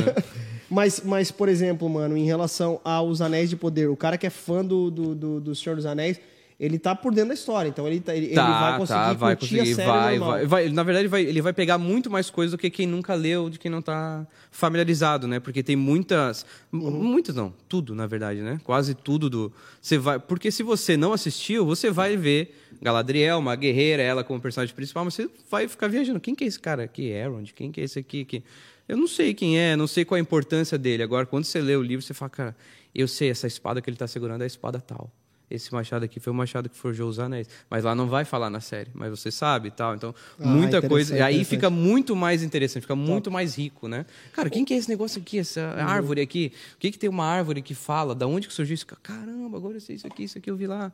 Enfim, aí é, Que legal. é muito o mais Vini emocionante. disse que é lindo demais, principalmente a parte da criação. Ele falou se o Bruno pode falar, se tu lembra. Parte da criação. Da criação, de quem criou esse universo todo, né? Então, assim, quando, aí para você saber sobre a criação do universo do Tolkien, né? Ele vai falar mais sobre isso no Silmarillion. E o Silmarillion ele é como se fosse uma tradição oral, como a própria tradição judaica, né? Uma tradição oral feita pelos elfos. Então, quem tem o conhecimento da criação do universo são os elfos, porque eles, eles nasceram primeiro, né? Hum, Agora muita coisa fez sentido para mim, Senhor dos Anéis. É muito legal, né? E aí, é, é, Deus tem o nome de Eru, Eru Ilúvatar, né? Ele é quem cria. E aí, a, a, a criação é feita em forma de música, né? Como se a, a, a música, a canção de Eru, né? Aonde ele cria alguns, alguns chamados, vamos chamar de semideuses, assim, né? Os Valar, que eles dão suporte para a criação de Ea. Ea significa existência. Então eles existiam antes da própria existência. E aí é, pra gente já começa a encaixar muita coisa, né? Então eles começam a ouvir, eles começam a ter, é, eles começam a perceber aí a- a- os pensamentos de Eru. Eles têm acesso ao pensamento de Deus. E a partir disso, então eles têm a tarefa de criar Arda, que é a Terra Pronto. de tudo aquilo que eles ouviram. Mas tem alguém que corrompe a canção, que começa a tocar uma nota errada, que esse é Melkor, que né, vai se tornar Morgoth, vai se tornar, que vai ter um servo chamado Aí tu Sauron. veio, hein? Aí tu Vai- veio, tá chegando no apelo, irmão. Toca o pad, toca o pad no fundo. Então, E aí que você Que começa legal, a perceber o cara. evangelho em tudo isso, né? incrível. Alguém que tocou uma nota errada e trouxe uma desarmonia para toda a criação. Uhum. Então, desde a criação, havia alguém querendo destruir a própria criação por inveja e por vaidade de Eru. Porque ele queria ter mais, ele queria ter mais poder, ele queria ter o acesso a todas as E coisas. quem queria? Melkor. Ele é chamado de. né, aí os elfos chamam ele de Morgoth. E ele tem um servo que se destaca, que é Sauron, que é conhecido lá no Sauron, Senhor dos Anéis, aham. Hobbit, Senhor dos Anéis, né? Que é Saulo, que depois vira Paulo. Paulon, Sauron vira Sauron. Pauron. Que que- mas que que, só me, me traz aqui a memória. O que, que é o Sauron mesmo? Sauron, ele é, ele é a personificação do mal. Ele era um, servi- ele era um servo de Melkor, né? E, só que Melkor, por ser um deus, ele não tem uma forma humana, né? E quem tem essa forma humana é Sauron, né? Ele tem uma, ele, com- ele, ele é um espírito, um espírito, um semideus, né? Que tem uma forma humana. Sauron, que ele aparece naquele olho gigante lá nas duas torres, Ah, agora lá na sim, torre. enfim, agora lá. tu veio, mano. Entendo. Lá em Mordor, lá tem tu aquele veio. olho lá. Que Então é, é ele, E né? o Mordor é o que? Ele é uma... Mordor é uma terra. É como se fosse uma, um país, né? Uhum. Uma nação. Mordor, que foi corrompida. Enfim, e é onde ele, onde É nasce os ideia de, orcs. de inferno, assim? É, é uma, é uma espécie de inferno, Uma uma, terra má. terra do né? mal. É, um inimigo de toda a Terra-média. Ele tenta destruir toda a Terra, ou tomar para si toda a Terra-média, né? Então ali surgiu os elfos, né? Existem algumas interpretações, né? E aí é aberto, eu também não vou falar sobre isso e dizer que é, né? Mas algumas interpretações dizem que os orcs são elfos corrompidos. Sério, mano. É. Sur- Surgiram daí, porque os elfos foram os primeiros a nascer, né? Agora, o que é curioso é que, ainda que, por exemplo, a gente vê os Roberts sendo chamados ali para a missão, Uhum. e muito por conta da pureza deles, da simplicidade, etc e tal, mas ainda assim eles eram corruptos. Sim, sim. né? É, e isso- eram tentados e assim por Isso é diante. muito legal, né? Porque ah, o, o, o condado, que é onde ficava, onde nasceram, onde moravam os hobbits, né? Ele tem essa característica do, de, do, do paraíso, do Éden, né? Onde eles trabalhavam em prol do, enfim, do cultivo. Então tinha essa coisa meio, meio divina, né? Esse, né? Ah, O, o hobbit tem esse aspecto meio meio queridinho, meio bonitinho que não peca, né? O Frodo, essa imagem dele meio meio meio meio angelical, né? É, mas o próprio Gollum, o Sméagol, ele era um hobbit, né? Que se corrompeu por conta do anel. Então, quando nós olhamos, por exemplo, na, na- é, os três, né? Que era o Frodo, que ele era o portador do anel. Então, ele era tentado a todo tempo, né? Ao longo da história, a Sociedade do Anel, os Duas Torres, o Retorno do Rei. Ele é tentado a todo tempo a colocar o anel. E em vários momentos ele coloca o anel, É. né? É, e, e uma no- tropeçada. É o É, crente que dá uma tropeçada. É, o famoso então, crente assim, na e, ele, e ele era né? tentado a todo tempo, né? Tanto que Sauron, que foi quem, quem, quem é o portador desse um anel, né? Ele, ele, ele força, ele, ele quer que, que, o, que o, o Frodo coloque. Porque Uhum. a intenção é que o anel não seja destruído. Porque se destruir o anel, destrói todo o poder de Sauron. Então ele quer colocar, né? Uhum. E a gente tem o Sam, que é o companheiro do Frodo, que ele não usa o anel. Mas ele observa o poder do anel sobre alguém. E o Sméagol é o cara que foi corrompido pelo anel. É, ele mas, era o mas o portador próprio do anel. Sam, ele, vários momentos, é tentado ali pegar o anel, né? Não, não. Ele, ele, é, ele, ele, é um, ele é um cara muito fiel a- ao Frodo, né? De conduzir... Tanto que o Sam, ele, em um momento, né? O Frodo, ele é picado por uma aranha, a Laracna, uma aranha gigante, né? E ele é, enfim, ele é imóvel, ele não consegue se mexer, ele está dado como morto. E quem se torna portador do anel é o Sam. Em nenhum momento ele usa o anel ou ele é tentado a colocar o anel, né? Mas ele tem uma raiva absurda de Gollum, do Sméagol, né? Porque ele sabe do poder, porque o, o Sméagol quer aquele anel, porque ele já teve aquele anel. Ele já usou aquele anel. Tanto que né, o poder do anel, o poder do pecado sobre o Sméagol, faz com que ele perdesse a noção do próprio tempo. O anel faz com que as pessoas durem mais. Então, ele vive muito mais do que ele deveria viver. Né? E é um poder, o, o poder que o pecado exerce no homem, né? Essa corrupção do homem. O Sméagol é um ser feio, desprezível, abandonado, que come qualquer coisa. Ele mesmo não sabe mais quem ele é, ele perde a sua identidade, né? Tanto que ele Caraca, tem essa, ele tem essa ambiguidade de quem ele é, né? Uma hora ele tá bem, ele não quer pegar o anel, mas o outro lado dele quer muito o anel. E muitas vezes esse lado vence e esse lado aqui é sucumbido, né? E ele, ele conduz, é o judeu né? Romanos exatamente. 8. Porque ele conduz, o, ele conduz Frodo até a Montanha da Perdição, até Mordor. O- a tarefa do Frodo é essa, né? Ele recebe de Gandalf né, o anel e fala, agora você tem que destruir, porque senão toda a Terra-média vai acabar. E como que um simples homem, né, como, como um hobbit, que não era nada dentre todos os povos, ele é responsável agora por ir até Mordor, atravessar né, toda a Terra-média, em meio a orcs, em meio Um a, a força de Sauron. Tipo assim, ele não tinha um perfil de herói, né? Pra ir lá e destruir o anel. E como se destrói o anel, né? Só na Montanha da Perdição, onde ele foi feito, que é em Mordor. Então, assim, é, era uma tarefa, uma missão suicida. E é nisso que você começa a ver o evangelho, né? a pessoa de Cristo, a personificação de Cristo em Frodo, né? É, o Tu até sacerdote. comentou sobre os três principais personagens É, ali que eles os três um umas- personagens um- principais são Frodo, né, que é um hobbit, Gandalf, que é um mago, e o Aragorn, que Uhum. é um homem, né?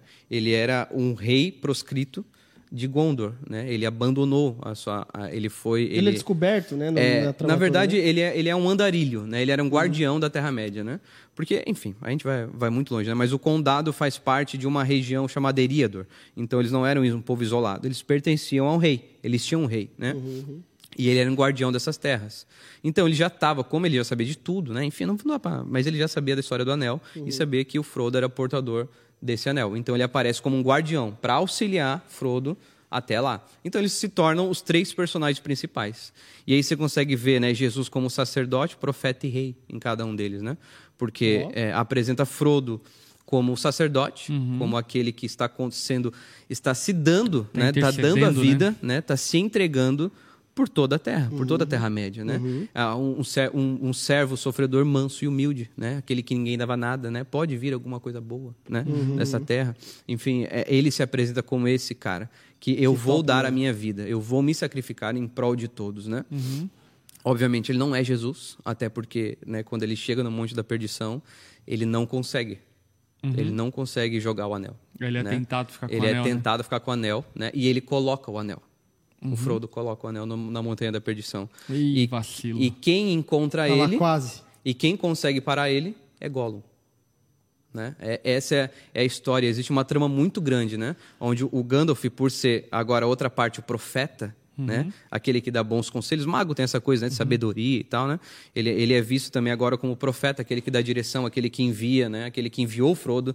E quando ele chega lá, né, em certo momento, onde ele vê o Gollum sofrendo tanto, um, um ser desprezível, né? É, o Frodo pergunta para Gandalf, olha, por que, que a gente não mata ele de uma vez, não acaba com isso? Porque ele é alguém que só incomoda, ele só quer tomar o anel, né? E aí o Gandalf falava, não se apresse tanto, né, em trazer julgamento a alguém, quem deve morrer, quem não deve, porque não foi você que deu vida, né? Nós não sabemos a importância dele ao longo da história.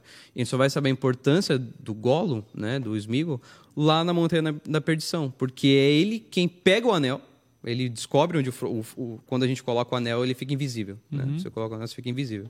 E isso, enfim, depois dá pra até a gente falar sobre isso, da onde surgiu, né, essa história do anel, né? Não, da que onde que sobre Tolkien tirou essa história de colocar o anel e ficar invisível, né? Mas ele coloca o anel e o Sméagol descobre onde ele está. A partir disso, né, quando ele pega o anel, ele, ele fica tão feliz na beira da montanha da perdição, tão feliz de ter é, encontrado o meu precioso de novo, que ele cai e ele morre, né? E ele cai com o anel, né? E aí ele morre. E é muito. é, essa parte que ele morre no filme é muito bizarro, né? Que ele vai caindo feliz. Isso, assim, feliz. Com o anel. Ele morre feliz com o anel.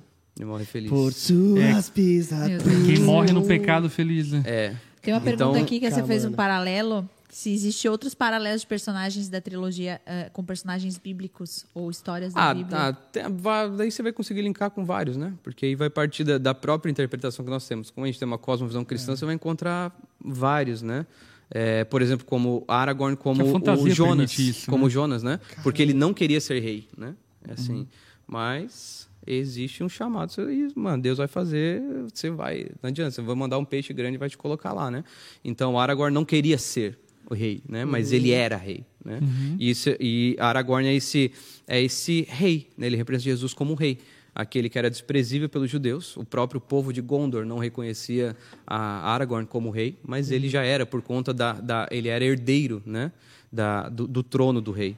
E ele então no fim, que é o retorno do rei, está falando sobre Aragorn, né? Que é o, último filme, Mas eu né? fiquei interessado ali no anel. Fala aí do anel do. Ah, então, essa, essa é uma história, é um mito grego, né? É um mito grego de, de Sócrates, de Platão, quando ele, ele conta essa história do, do anel de Giges. né? Essa, esse é um mito que surgiu com a história do anel de Giges, que era, que era qual? Era um fazendeiro que ele encontra, ele era, ele era, não era dono da terra, então ele, ele servia ao rei, né? Ao seu senhor feudal, ele servia Lá então ele trabalhava e do seu sustento ele tirava um, ele tinha que dar parte do seu lucro para o rei. Era assim que funcionava, né? É, Um governo feudal. E só que muitas vezes os juros, os juros, o lucro disso era extremamente abusivo, né? Enquanto ele ele cuidava da terra, ele encontra um anel. Um anel. E ele descobre esse anel e, e ele coloca esse anel no dedo e ele descobre que ele fica invisível. Ele tira e ele volta ao normal. E aí nisso, né, é, na- a- se reúnem os donos das terras e eles conversam sobre esse, sobre esse rei e falam que os juros, né, o lucro que esse rei estava cobrando era uma loucura. Eles estavam trabalhando para, enfim, para pagar, né, é, trabalhando para manter a vida do rei, porque eles não tinham nenhum lucro com isso, né, não tinha nada. E eles queriam conversar com o rei. E aí nisso tudo que acontece, é, esse homem ele se apresenta e fala, não, pode deixar que eu falo com ele. Mas o problema é que se você falar com o rei, cara, se ele não aceitar, você tá ferrado, você vai morrer. Você vai morrer, né? E ele falou: "Não, mas eu vou". E só que ninguém sabia que ele era portador do anel, desse anel que deixava invisível. E aí, quando ele vai, até ele chega, né, antes de chegar no rei, ele coloca o anel. E quando ele coloca o anel, né, ele já está preparado para matar o rei. Então ele vai, sobe até a sala do rei e mata o rei e toma o lugar do rei.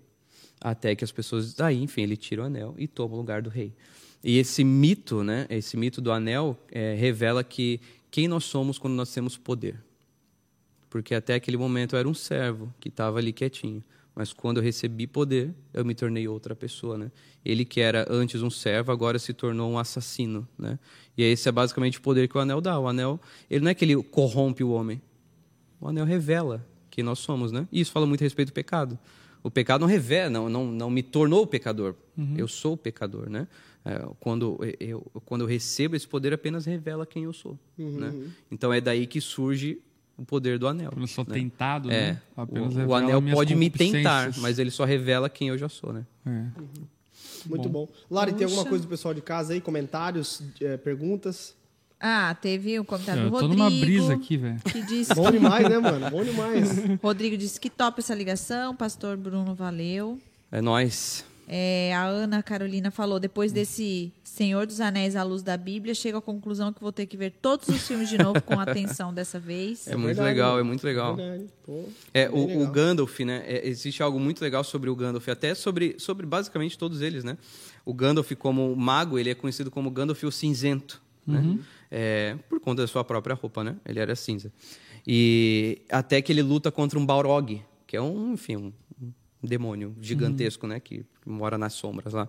Eles têm muito medo, eles encontram com esse Balrog na, nas cavernas de Moria, nas minas de Moria, né? Que esse eu tenho tá, tatuado ali, essa, esse portal, né?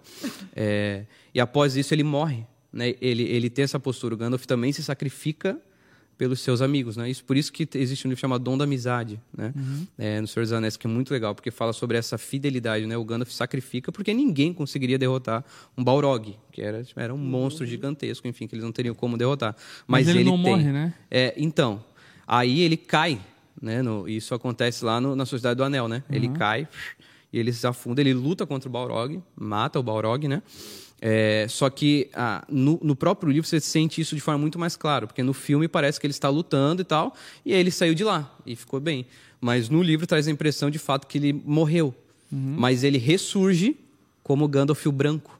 Né? Tanto que no, no filme das Duas Torres, o Gandalf aparece com uma roupa branca, cabelo liso, então, como branco, como que ele ressurgiu. Isso é uma característica de Jesus, né? Também, assim, né? De que morreu como um servo, mas né, ressuscitou como rei, né? Então tem essa característica Morreu também. pelos pra- amigos. É, exatamente.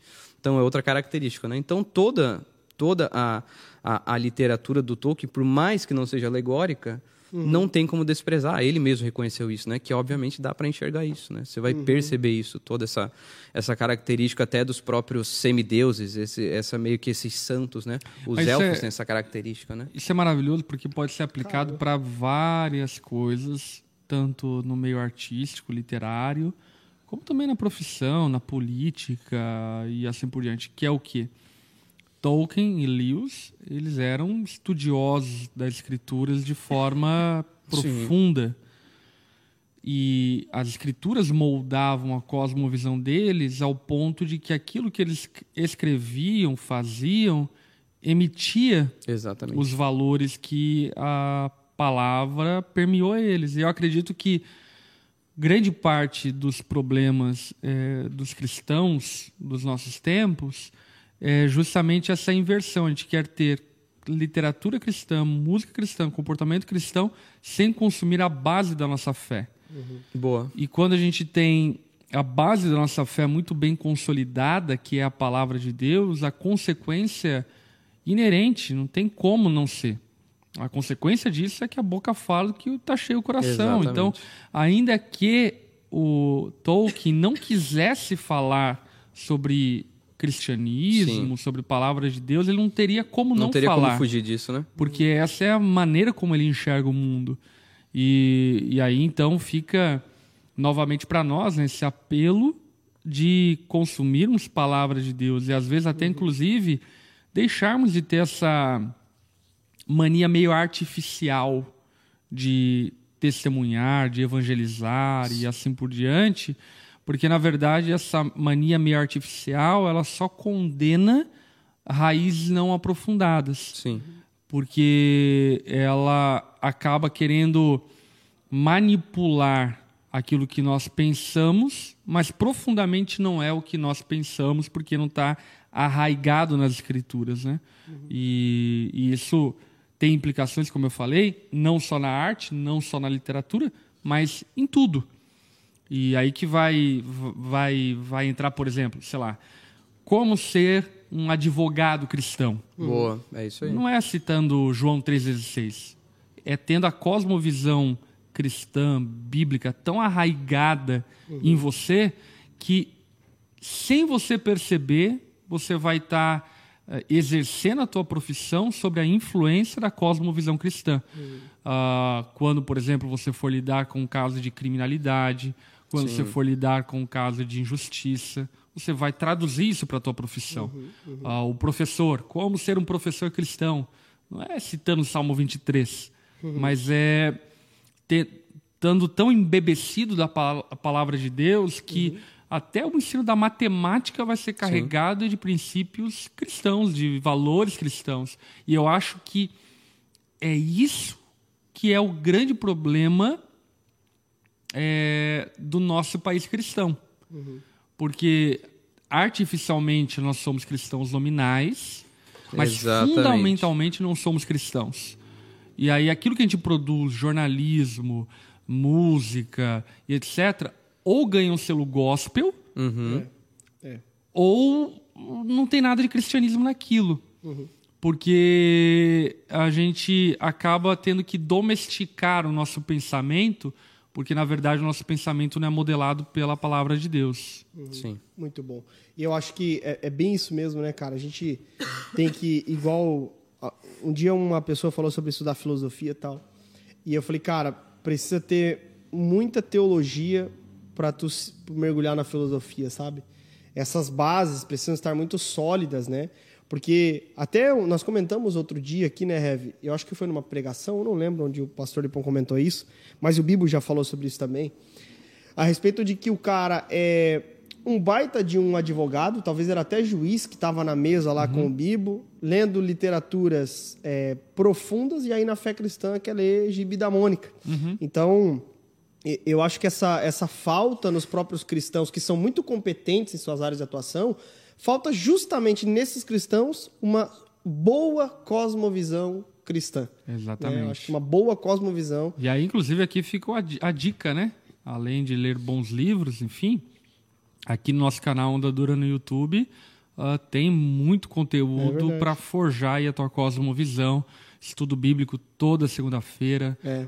Pregação expositiva, bíblica, todo domingo. Você pode acompanhar ao vivo, Uhum. que é uma maneira de você se embebecer da palavra de Deus ao, ao, ao, ao a finalidade de que o teu comportamento, as tuas palavras, pensamentos vão refletir aquilo que você está consumindo Uhum. eh, da palavra de Deus, né? Perfeito, perfeito. É, gente, ô, ô, ô, Bruno, eu queria que você me dissesse aí, cara, uma, uma ordem legal de se ler e assistir Esse legendário. é, Tolkien. É isso? Boa. Então, assim, vamos lá. Acho que pra quem começar a ler, ah, eu, poxa, eu gostei, me Porque eu li interessei, uma achei lista aqui legal. que tu falou que não é bem essa. É, Tu acha eu- que não é legal? Porque assim, existe uma ordem cronológica dos fatos da história, mas existe uma ordem de leitura. Uhum. Certo. Que é muito É, mais. a co- Como, Bíblia a em palavra ordem de Deus. cronológica Exatamente, como a palavra de Deus, né? Isso- isso geralmente vai pedir para que as pessoas comecem a ler pelo, pelo Novo Testamento, porque vai te dar uma, uma leitura, uma base para o velho. Ah, mas eu gosto já pelo velho. Ah, tá bom, né? Beleza, você vai poder ler. Mas uma ordem melhor. Qual é essa melhor ordem, né? Você começa pelo Hobbit, que é um livro fácil, né? Assim, é, um- eu li um livro infanto-juvenil, De 1937. 1937. Eu não sabia disso aí, não. Aham. Tu sabe, né? Tu já Ah, leu eu pra sei, caramba. né? né? Já li muito É Hobbit. isso que o Joshua tem, não é? É, isso aí. Então, assim, é muito bom, é muito é gostoso, é, esse muito livro, cara. fácil de ler. E, é- e ele te prende muito, né? E aí depois você lê O Senhor dos Anéis, os três, a Sociedade do Anel, As Duas Torres, O Retorno do Rei. Uhum. E depois o Silmarillion, que o Silmarillion é onde vai contar a história da, da primeira e segunda era, né? Hobbit, Dentro- A Sociedade do Anel, As Duas Torres, O Retorno do Rei e Isso, aí o Silmarillion. Porque o Silmarillion ele é muito panorama. grande, ele é muito... É, que, é, que é ma- mais ou menos assim, o Hobbit é os evangelhos. Exatamente, isso ah, aí. O Senhor dos Anéis ali, os, os- O restante do as Novo cartas Testamento. pastorais, Apocalipse e Isso tal, e depois você vai então pro Antigo Testamento. Isso mesmo. Entendi. É, é isso mesmo. Que E legal. aí dentro do O Silmarillion a Retorno gente do tem... Rei, Apocalipse mesmo aí, ó. E o, o Silmarillion ele tem três grandes contos, que é aquele que a gente estava falando, que é os, os filhos de Urim, Uhum. depois é, Beren e Lúthien, e depois é, a queda, A queda de Gondolin. Aham. Então são, muito- são histórias bem legais, bem, bem interessantes. Né? Contos inacabados nessa história toda. Ele é- entra como complemento, porque ele vai pegar, ele vai pegar, Certo. são coisas inacabadas de todas essas histórias, né? Partes que estavam soltas que se encaixam ali. Que incrível, cara. Muito Mas o, o próprio o próprio Tolkien que reuniu esses contos Não. ou foi, foi uma outra Na verdade, pessoa, né? é o Tolkien, Até né? porque é depois da morte dele que foi lançado, inclusive. Isso, o, o, o- Ele morreu em 73, 1973. 73. O livro foi lançado em 1980. Isso. Tá então, ele, eu acho que ele chegou a lançar o Hobbit, né? E, e o, e o Senhor dos Anéis, eu acredito. E todo o restante foi o filho, né? O Christopher Tolkien, que Isso, que é. fez. Exatamente isso. morreu há pouco tempo atrás. Alguns, acho que dois anos atrás. Foi que ele Olha morreu. só, cara. Que era, E- era um bom escritor, assim e tal. Filho. Sim, é, sim. Ele pegou todas essas obras. A maioria das obras do Tolkien são póstumas, né? Ele Que que, foi legal, lá cara. e, e terminou, né? O Silmarillion foi ele que terminou. Olha O só. Silmarillion foi o Christopher Tolkien que terminou. Sensacional. E filme, velho? Começa por onde? Pelo Hobbit. Pelo o Hobbit, Hobbit. e o Senhor dos Anéis. Só tem esses dois, né? Tá, sabe então, não, mas, não, mas Hobbit tem uma jornada, Anéis, uma jornada inesperada, Isso. Aí depois tem a Desolação de Smaug e a Batalha dos Cinco Exércitos. Né? certo? E aí daí... Que é essa trilogia, aí Certo. depois. É que Mas destoa tu- tu- bastante, né? Mas tu, tu, bastante tu dois. assiste a trilogia do Hobbit primeiro, pra depois assistir a trilogia do Senhor dos Anéis? Sim, porque assim, são histórias que estão conectadas, mas são distintas. Então, se você assistir O Senhor dos Anéis, você pode assistir depois o Hobbit, né? Por mais que o que liga eles é o anel, né? O Bilbo é vô do Frodo. né? Então, esse, ele toma o anel pra ele, né? Pra Ok. si. Mas tu sabe que eu assisti Senhor dos Anéis. Dicas enfim, galponeiras. Acompanhei no cinema, lançamento. Eu lembro que era sempre no verão que lançou o Senhor dos Anéis. E curtia pra caramba tal, enfim. E aí, quando lançou o Hobbit, eu fui assistir empolgado. É, não, Cara, é, foi outra história, né? É, Não, não, distou- não deu boa. não, É que não eles deu destoam. Não, não bastante, né? Destoam bastante um do outro. É, não deu match. Mas foi o, foi, o, foi o Peter Jackson que fez os dois, né? Mas Uhum. um ficou bem diferente do outro, né? É. Tem uma, tem, assim, a maioria das, da, da- da- do, do fã ali, né, desse, do fã, dos fãs não gostam do... Do, Do do Hobbit. Hobbit. Caraca. É, eu, não, eu não gostei. Eu comecei a assistir e nem terminei. É, não ficou... Achei enfadonho, É. sei lá. Agora, Senhor dos Anéis é. Cara, Senhor dos Anéis é top, mano. Topzera. É top. Que Agora, legal, ano cara. Passado, ano passado, né, é, ficou, completou 20 anos que saiu, que foi lançado o filme do Senhor dos Anéis, e aí em São Pô, porque Paulo... na verdade foi lançado um no, primeiro- no, começo do ano e outro no final, em 2002, não foi isso, cara? Não sei, aí eu já não sei, mano. Porque, é, parece que foi, cara. Parece que é de 2002, mas é, é 2001, o primeiro, Sociedade do Anel, mas parece que foi lançado em janeiro e no final do ano, em dezembro, lançaram o outro. Olha, da hora. Aliás, é, é uma, uma franquia extremamente premiada, Oscar de melhor trilha original. É, É, os filmes são gigantes, filme. né, cara? As É versões top, cara. estendidas têm 4 horas e meia. É. A versão estendida. Top, é lindo, cara. Incrível, incrível. Muito bom. É uma imersão, Bruno, né? quero te agradecer demais pela É nóis. presença. Bom Tu demais. volta? Não Tamo tinha junto. ninguém melhor que o Bruno pra falar sobre esse vai falar assunto, sobre isso, velho. cara. Gostei muito, gostei Amém. muito. Vou É te nóis. falar, velho. É muito bom, cara, muito bom. Top, mano, top. Tamo junto. E, Pastor Lipão, semana que vem nós falaremos Vamos sobre, falar sobre morte, Rainha Elizabeth. luto, Rainha Elizabeth. Vamos conversar sobre isso que vai ser bem importante. Larissa Estrada, o pessoal de casa, tá maluco aí ou não? Tá maluco, tá doidão. A, a galera, a galera é, é muito leiga para assuntos profundos, assim como o do Bruno, né? Bruno, né? Eu chamei o Sauro de tal. E Paulo. Ai, nossa. Por exemplo, a mim, o seu Marílio, a todo tempo é o seu Marinho. Mas é louco Seu isso, Marílio, né, cara? seu Maurílio. Seu Marinho. Não, o seu Marino, que era meu Seu chefe Maurílio. no açougue. Mas vou falar, só, só aqui falando uma parada. É, é muito legal esse lance da fantasia, cara. Eu acho muito legal mesmo, porque é, nós somos muito literalistas. Isso é ruim, cara. Isso é ruim para nossa fé, isso é ruim para a esperança, para o sonho. Isso é ruim para a imaginação, para a criação, para a criatividade. E, eu acho que a nossa geração precisa consumir um pouco mais de fantasia. É. Top demais. Ima- Imagina assim, ó, que eu peguei uma, uma frase aqui. Imagina você tá lendo esse livro, você tá lendo o livro, Certo. lendo a história, né? E tem essa frase que eu falei do Gandalf, Tá. que ele diz pro Frodo, né? E olha o que ele diz: Muitos que vivem merecem a morte, e alguns que morrem merecem viver. Você pode dar-lhes a vida? Então não seja tão ávido para julgar e condenar alguém à morte, pois mesmo os muitos sábios não conseguem ver os dois lados. Então você imagina você lendo um livro, de repente você- você lê essa frase. Cara, acabou, mano. Você lê isso aqui e você fala, meu Deus. É, ó, aqui, ó, uma outra de, de. Gandalf. A coragem não está em saber tirar uma vida, Nossa, essa é boa mas demais. saber quando poupar uma. Caraca, mano. Muito bom, Então muito bom. tem vários trechos, né? Principalmente no, no Legendário, no Silmarillion, onde conta algumas histórias mais antigas, que são tradições orais, né? Dos, dos elfos, cara, cê- tem muita, tem muita frase que te pega assim, você fala. Fica um tempão ali. Você fica um tempão ali, mano. Muito Olha bom. só essa aqui, cara, do Gandalf também. Saruman acredita que apenas um grande poder pode manter o mal sob controle. Mas não é o que eu descobri. Descobri que são as pequenas coisas, as tarefas diárias de pessoas comuns que mantêm o mal afastado. Simples ações de bondade e amor. Olha. Caraca, mano. O Frodo também tem essa característica de Moisés, principalmente quando ele é chamado por Deus, é que ele fala, não, mas eu não sei falar, né? E eu, eu, tem, tem uma, eu lembro de uma frase que o, o Gandalf diz pro Frodo, ele diz assim, ó, mesmo a menor das criaturas pode mudar o mundo. Caraca. Muito bom. Então- Mas, mas, mas me diz aí, Bruno. Hum. Aquele chá que eles tomavam lá é droga ou não é? Então a gente deixa para outro momento, né? Aquele cachimbo lá, e aquele cachimbo lá? Acabou com a fantasia, né? Acabou. E aquele cachimbo do Gandalf? Acabou com a santidade, com o evangelho dos seus anéis. acabou, cara. Não, eu que já sou meio religiosão, mano. Acabou. Como que Jesus vai fumar cachimbo? É. Como é que Jesus, que é Jesus, tá ligado? Que é o Pai, que é o Filho e o Espírito. Gente, ó, mas eu tenho outra frase aqui do, do, do, do Gandalf. Gandalf. O que importa não é quanto você bate. Mistura com rock. O rock balboa. Brincadeira, gente. Cara, muito legal, muito legal. Foi muito bom, foi muito bom. Querem muito dar mais bom. algumas considerações, Lari? O pessoal de casa não, não falou mais nada? Então, teve aqui os comentários, teve gente recomendando a ordem cronológica, começando com o seu marilho do. Seu Marino. Seu Maurílio. Enfim. E, bom, vamos lá. As raças descritas na obra fazem referência aos povos da Bíblia? Ah, nunca parei pra pensar nisso, mas de primeira Se pra eu acho que não, é. se pra eu você que parece. não, não sei. Tem gente aqui falando que Harry Potter é melhor. Não sabe nada. Deve ter 13 anos. O Rafael perguntou, Bruno, por que, que essa frase aí, até mesmo a menor das criaturas podem mudar o mundo? É, por que, que você acha que foi a frase que mais marcou? Não, não, não foi a frase que mais marcou, né? Assim, não.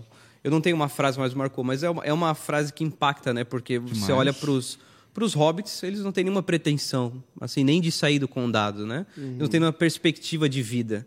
Mas aí, quando eles encontram um propósito, eles percebem que eles podem ser úteis para aquilo que Deus quer fazer. Porque o maior personagem de toda a história não é nem o Frodo, não é nem os hobbits, não é nem. Não, é, não, é Eru. Porque existem coisas que acontecem na história que não tem explicação. Que se não fosse uma intervenção divina, É verdade. aquilo não cara. poderia Aí tu acontecer. vê, mano. Aí tu vê, é verdade. Isso é obra de Eru, Existe uma transcendência ali em alguns Isso. momentos de Gandalf e tudo mais, né? com certeza. Olha aqui a frase de Frodo, meu. Frodo Baggins. Fala aí, mano. Meu cara tá vendo ali no site nada a ver. Eu acho que não é tão confiável mesmo. Vamos embora. É isso aí. Frase. Capaz de eu matar o aqui. O Muito Tolkien legal, cara, ressuscitou pra dar legal. um- Não, eu aprendi um pouco mais. no. É, eu aprendi um pouco mais sobre a- a- o glorioso Tolkien hoje com, com o Bruno, cara. Que legal, que Glorioso, legal. É muito, muito falsão, né? É, né? Pode, Glorioso. pode vir alguma coisa boa de São Paulo? Não, brincadeira. Pode sim, gente. A galera de São Paulo é maravilhosa. Gente, um, um muito obrigado pra você que acompanhou nosso programa. Quero dar um tchau especial aqui pro Bruno. Tchau! Trollar ele também. achou que o Rafa, é, o Rafael achou que é porque você é o mais baixinho. Ah, pode ser, eu, tenho, uma- eu me identifico, né, com os hobbits. Identifica. Ó, faz sentido. Tem uma galera que é viciada em Senhor dos Anéis aqui na igreja. Pé peludo. É o Bilbo Bolseiro. Lembra quando o Bilbo Orelhudo. tirou o tênis Ai, na nojo. mesa um dia? Daí nós falamos, realmente tu é o Bilbo Bolseiro. É, o Bibo é o Bibo bolseiro mesmo. É verdade. Aliás, ficou muito legal a arte que a Onda Dura fez hoje da gente. Nossa, lá. ficou bom, hein? Ficou bom, hein, mano? É top demais. A Lari no canto, viram essa? É, a, Lari no a canto, Lari era a assim? Galadriel. A arte, mano? Eu vi, gente. A Galadriel isso? ali. Muito bom. É, Heavy, top, foi bom demais, obrigado. Foi bom, cara. Maravilhoso. É muito legal, às vezes, dar uma brisa assim, né? É verdade, cara, muito bom. Sai um pouco, né? Né? bom. Sai um pouco desses assuntos chatos. Mas quando eu. come- mete. Ah, isso é muito legal falar. Quando eu comecei a ler O Senhor dos Anéis por conta disso, pra trazer descanso pra minha cabeça. Pô, cara, eu por tô- estar tão envolvido nas demandas de igreja, pastorear e, enfim, aconselhar. Foi pro chazinho. Aí eu falei, tinha um cachimbinho ali. Tomando um chá no Itajaí com os guris na, na, na, na UDESC Não, mas eu ali. lembro Como é é disso, assim, daquela ali. onde a... A Univale. A Univale. Fui lá na Univale, gritei os guris vendendo chá. Falei, ó, vambora, querido. É sério, cara, foi muito bom, assim, porque ah, principalmente essa, essa, esse universo lúdico, ele traz um, muito descanso, né, pra mente, né? Você, você se conecta com outra coisa, você faz a sua cabeça pensar em outras coisas. É muito bom. muito, verdade. muito bom. Inclusive, é, faz também tu ficar meio doido, né? Que as suas tatuagens não É, fazem o não, é menor verdade. sentido. É- é o risco Tem que a gente um corre. urso com um pássaro em cima da cabeça, um, um cara descendo de paraquedas com... com, com- o que que é isso aí nas Não costas é, dele? cara, esse é, um, é que o fardo é leve, cara, é um fardo de palha. Ó, Me... tem, que, ó, tem, que, tem que imaginar, cara. Jesus Então, tem que imaginar. Carregando palha. Por. Ele fez isso, né? Cara, muito obrigado. Obrigado a todo mundo. Obrigado, Brasil. Obrigado, família. Tamo obrigado a todo junto. mundo. Tamo junto. Semana que vem até- tamo junto. Pô, esquecemos de falar de algo importantíssimo aqui hoje nesse programa. 200 anos da independência do nosso Olha país. aí. Nosso glorioso Brasil. Glorioso Brasil, que eu sou grato. Tudo é Felipe. Fontes escreveu um textaço sobre isso. Ele falou sobre a polarização política não nos pode tirar a gratidão de vivermos num país tão abençoado que é um- o país, o Brasil. Um país livre para a liberdade religiosa, um país com belezas naturais incríveis. Eu amo e tenho orgulho de ser brasileiro. Eu também, Aliás, demais. esse Eu ano também. o Hexa vem. No Aleluia. nome de Jesus. Esse ano, menino Ney É o brilha. menino Ney. Cara, repito palavras de menino Ney, que eu sou fãzaço. Onde tem Brasil, meu irmão, eu sou Brasil. É isso aí. Olha aí, Tamo cara. junto. Que Deus Alguns abençoe. leem Tolkien, outros acompanham o menino Ney. Menino Exatamente. Ney. Cash, Pega. pega. Tchau, gente. Que Deus abençoe. Tchau, e até tchau. semana que Até vem. semana que vem.